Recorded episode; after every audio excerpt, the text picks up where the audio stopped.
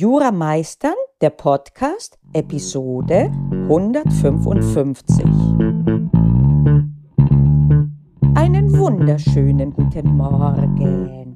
Der Herbst ist da, es lässt sich nicht leugnen. Aber ich will heute nicht übers Wetter sprechen, sondern über ein Phänomen, das weit verbreitet ist, das ich auch nachvollziehen kann, wo sich aber Studierende genau genommen ins eigene Knie schießen. Ich meine damit das Phänomen, Unterlagen sammeln zu wollen und das höher zu werten als die Möglichkeit, wirklich zu üben, wie man denn Klausuren schreibt. Und dieses Phänomen, das kann ich verstehen. Es ist nämlich die Illusion, die man hat, die sehr verständlich ist, dass man das gesammelte Material irgendwann auch ganz sicherlich durchgehen wird und erst einmal sieht man es, ach, ich habe jetzt so und so viele Übungsklausuren, äh, Originalklausuren, wo auch äh, ich daran üben kann, irgendwann mal. Und das ist wichtiger und das wirklich jetzt zu üben, dazu habe ich keine Zeit. Ich muss nämlich jetzt lernen.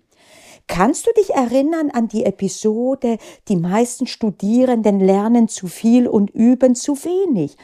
Die ist ähnlich im Fokus mit dieser und ich lege sie dir durchaus ans Herz bzw. ans Ohr. Okay, warum jetzt heute diese, diese Episode? Sie wurde inspiriert von einem Examensvorbereitungskurs im Zivilrecht, den ich bis kürzlich abgehalten habe in der vorlesungsfreien Zeit, zwei Wochen lang in Präsenz an der Universität des Saarlandes. Und da habe ich unterstützend ein Microsoft Team eingerichtet, wo dann jeweils die Unterlagen zu dem, was wir besprochen haben, dann jeden Tag verfügbar waren, plus zusätzliches Material für Eigenarbeit nachmittags. Und der Kernbereich dieser Veranstaltung, die ich schon seit Jahren halte, ist, dass wir morgens immer beginnen mit einem großen Fall, einem fünfstündigen Fall den wir dann zusammen lösen, aber weniger, dass ich eine Lösung runterrattere, sondern dass wir üben, wie gehe ich denn daran, wenn ich überhaupt keine Ahnung habe, worauf denn jetzt diese Lösung hinaus will und diese Fragen. Und mein Gedanke, wie so oft beim Durchlesen des Sachverhalts eher ist, Oh Mann oder oh Frau, keine Ahnung. Und wie geht es ab dann weiter? Denn aufgeben ist zwar natürlich eine Option. Es ist nichts äh, in dem Sinne alternativlos. Selbstverständlich kannst du sagen, keine Ahnung, du gibst eine Seite ab und du gehst. Aber willst du das wirklich? Nein, das willst du nicht. Und jetzt komme ich zu einem Phänomen, das ich schon seit längerer Zeit beobachte, auch insbesondere seit der Corona-Zeit, wo dieser Kurs sogar gänzlich digital stattgefunden hat, mit asynchronen und mit synchronen Elementen. Die synchrone Elemente waren morgens über Teams eine Besprechung und die asynchronen eben nachmittags.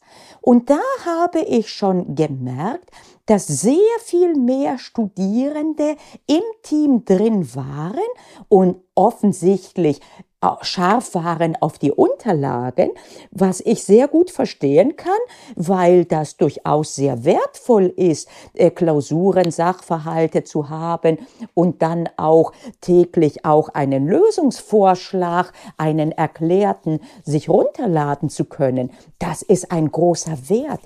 Das ist aber nicht der Hauptwert. Der Hauptwert war dieses Rangehen üben, dass man eben nicht asynchron machen kann, sondern dass man wirklich nur in Präsenz, wenn auch in virtueller Präsenz dann üben kann, gemeinsam und da waren es sehr viel weniger, ungefähr ein Zehntel waren nur in den mündlichen, in den täglichen Sessions, den Live-Sessions, aber sehr viel mehr haben sich die Unterlagen runtergeladen. Und dieses Phänomen hat sich noch einmal verschärft gezeigt, jetzt wo in Präsenz erfolgt ist dieser Kurs. Denn das hat dann bedeutet, dass man nicht nur die Zeit dazu aufwenden musste, wie ja in den Live-Sitzungen, sondern dass man dann auch direkt an die Uni fahren musste, oh, denn äh, es war ja ein Kurs in Präsenz in dem Sinne und das nimmt dann Zeit ein und das ist unbequem. Und da der Kurs in der vorlesungsfreien Zeit ist, kann es durchaus sein, dass man dann nur für diesen Kurs reinfährt. Und jetzt gibt es natürlich zwei Möglichkeiten. Die eine ist, dass man sagt, äh, das da bringt mir nicht wirklich was, äh, so wie die Panayota das erklärt, wie man rangeht, das bringt mir nichts, also gehe ich nicht hin. Und wenn das wirklich so ist, dann bin ich die Erste, die ich sage, bleib zu Hause und tu was anderes. Aber in der Regel habe ich sehr gutes Feedback allerdings gepaart mit der Aussage, dass es durchaus etwas unbequem ist natürlich, wenn man dann in Anführungsstrichen gezwungen ist, mitzudenken und mitzuentwickeln. Das ist nicht so einfach, wie wenn man einfach berieselt wird mit äh, Informationen. Ich hatte auch äh, vor einiger Zeit das Gespräch mit einer befreundeten Juristin, die mir auch genau das sagte. Die sagte, Panayota, damals auch als ich im Studium war, ich wollte gar nicht in dem Sinne mitdenken müssen. Ich wollte einfach nur in Ruhe da sitzen und zuhören und nicht weiter belangt werden, eher berieselt werden. Und äh, das kann ich verstehen, denn das ist wirklich bequemer. Allerdings übst du ja, du bist im Jurastudium nicht um dich wie in einer, in einer Juraflex-Situation berieseln zu lassen, ach angenehm, sondern du trainierst ja darauf, dass du in einer Klausur sitzt. Und in der Klausur wirst du allein performen müssen. Und das bedeutet, da ausnahmsweise wirst du allein performen müssen. Denn da kannst du nicht sagen, ich nehme jetzt, ich gucke jetzt in meine Unterlagen oder ich lerne noch ein bisschen mehr. Da ist, wie wir in Griechenland sagen, der Knoten an den Kamm anbelangt und jetzt guckst du, ob du ihn durchkriegst, ja oder nein. Und noch einmal, bitte nicht falsch verstehen, wenn du wirklich jetzt ein bisschen zusammenzuckst nach dem Motto, du fasst dich an die eigene Nase und denkst so, upsi, sie spricht eigentlich mich an. Nicht falsch verstehen, ich würde auf dich eindreschen wollen.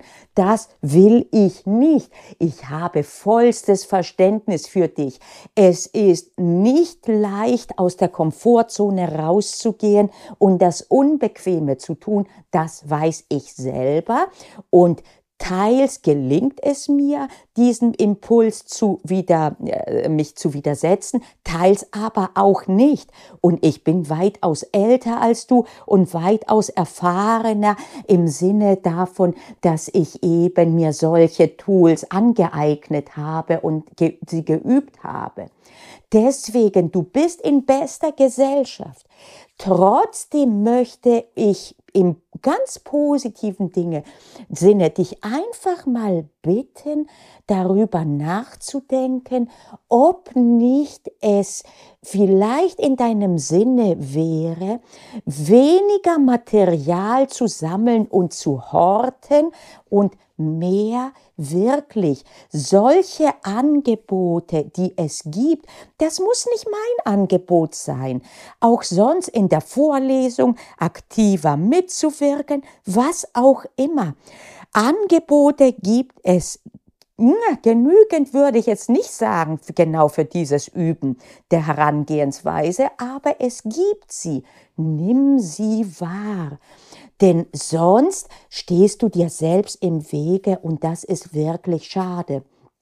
Und diese anfängliche Unbequemlichkeit, die erkaufst du dir jetzt zu einem sehr hohen Preis, nämlich dass es dann in der Klausur so richtig ungemütlich wird. Ich habe immer wieder die Möglichkeit, mit ehemaligen Studierenden zu reden, hauptsächlich weil sie mich später irgendwann anschreiben und berichten, äh, teil und oft höre ich, ach, ich bereue so sehr, dass ich damals zum Beispiel nicht in die Sachenrechtsvorlesung reingegangen bin oder was auch immer. Und kaum einer bereut, nicht noch ein Lehrbuch gekauft oder gelesen oder auswendig gelernt zu haben. Die meisten, die, mit denen ich Kontakt habe, bereuen, dass sie das Angebot zu üben nicht wahrgenommen haben. Und wenn du dich jetzt selber erkennst, entweder in kleinem oder in größerem Maße, dann bitte verschwende jetzt keine Zeit, dich fertig zu machen, warum du das bisher so getan hast, sondern mach es einfach in Zukunft anders. Wir sind hier keine Studierenden der Archäologie. Was passiert ist, das mal zu beleuchten, das ist nicht unwichtig, aber eben nur im Sinne von, was ist passiert, was ist, warum ist es passiert, und dann geht es direkt weiter mit, wie kann ich es künftig vermeiden. Darin liegt der Fokus. Und da würde ich dir wirklich zum wiederholten Mal ans Herz legen wollen, weniger ist mehr.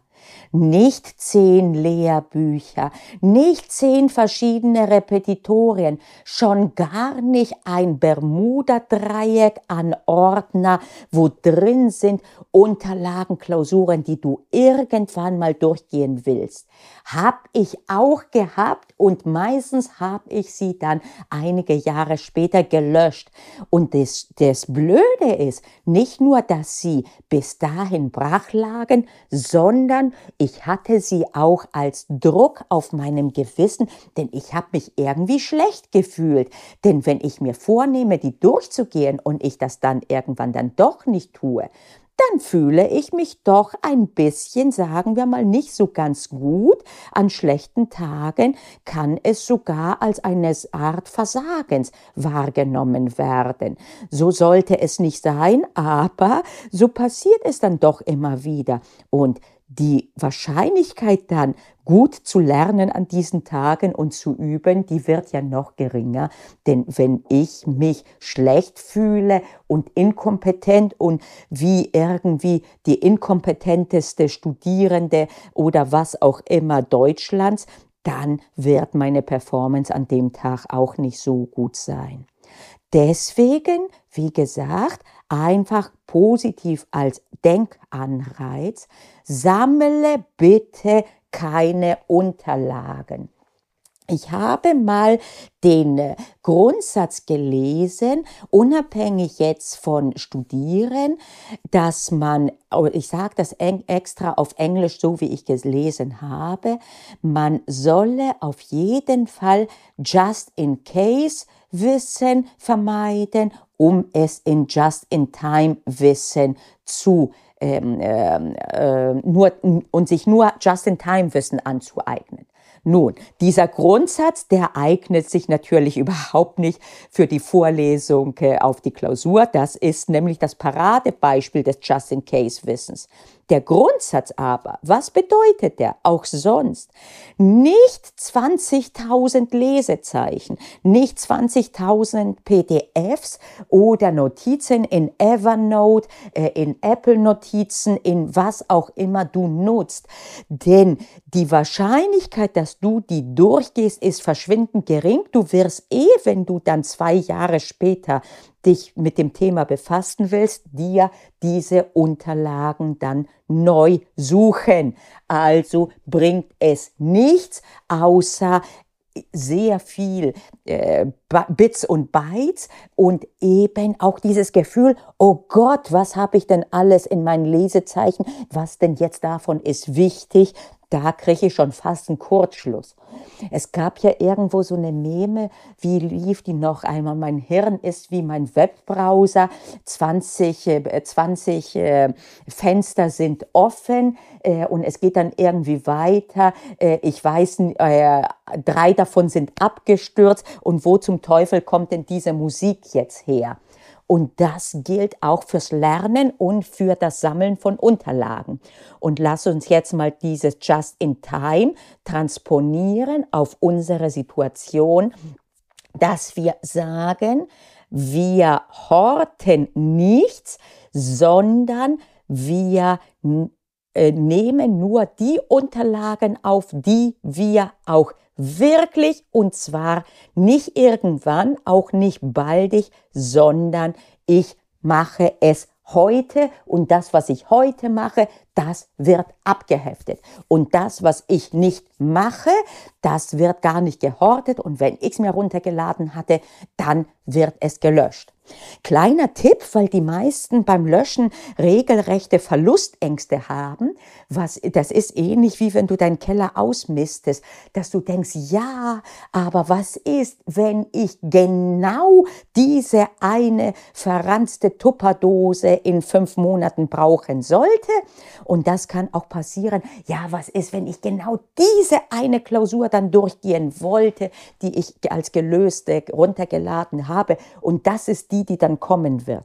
Mach dir dann einen alter Scheißordner. Auch hierzu habe ich schon eine Podcast-Folge, wo du diese Sachen dann alle reinkippst. Und das ist ein Ordner, ich verspreche es dir, wo du in der Regel überhaupt nicht reingucken wirst tu den dahin nicht auf den Desktop, nicht, dass du den ständig im Blick hast, sondern irgendwo wirklich an tiefster Stelle und dann alle zwei Jahre oder was auch immer, mach eine Filterfunktion, was ist älter als zwei Jahre und das wird gnadenlos gelöscht.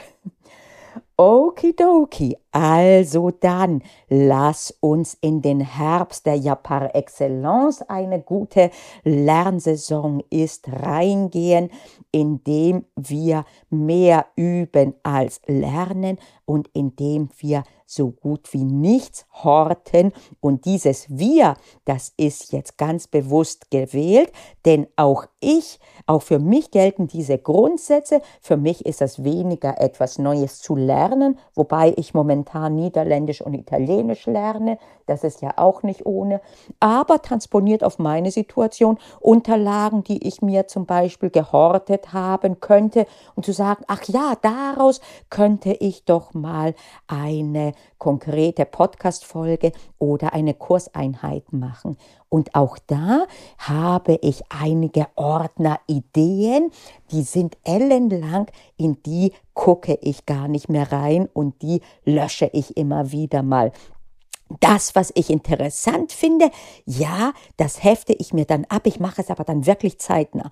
Das lege ich schon an in meinem äh, Projektmanagement-Tool und da ist dann wirklich, das wird dann auch gemacht weil das nicht äh, äh, irgendwie als ähm, Someday Maybe, Someday Maybe, wer das äh, David Allen Konzept kennt, das Getting Things Done, dem sagt das was. Auch sonst das Someday irgendwann, das sagt jedem was, schon von dem Begriff her, sondern das ist wirklich ein Grab, ein Bermuda-Dreieck Viele, viele fühlen sich besser damit, wenn dann aber versteck es gut, dass es eben nicht deinen äh, ständig deine Laune trübt, indem du siehst, wie viel größer es wird und wie viel du dann im Hintertreff bist.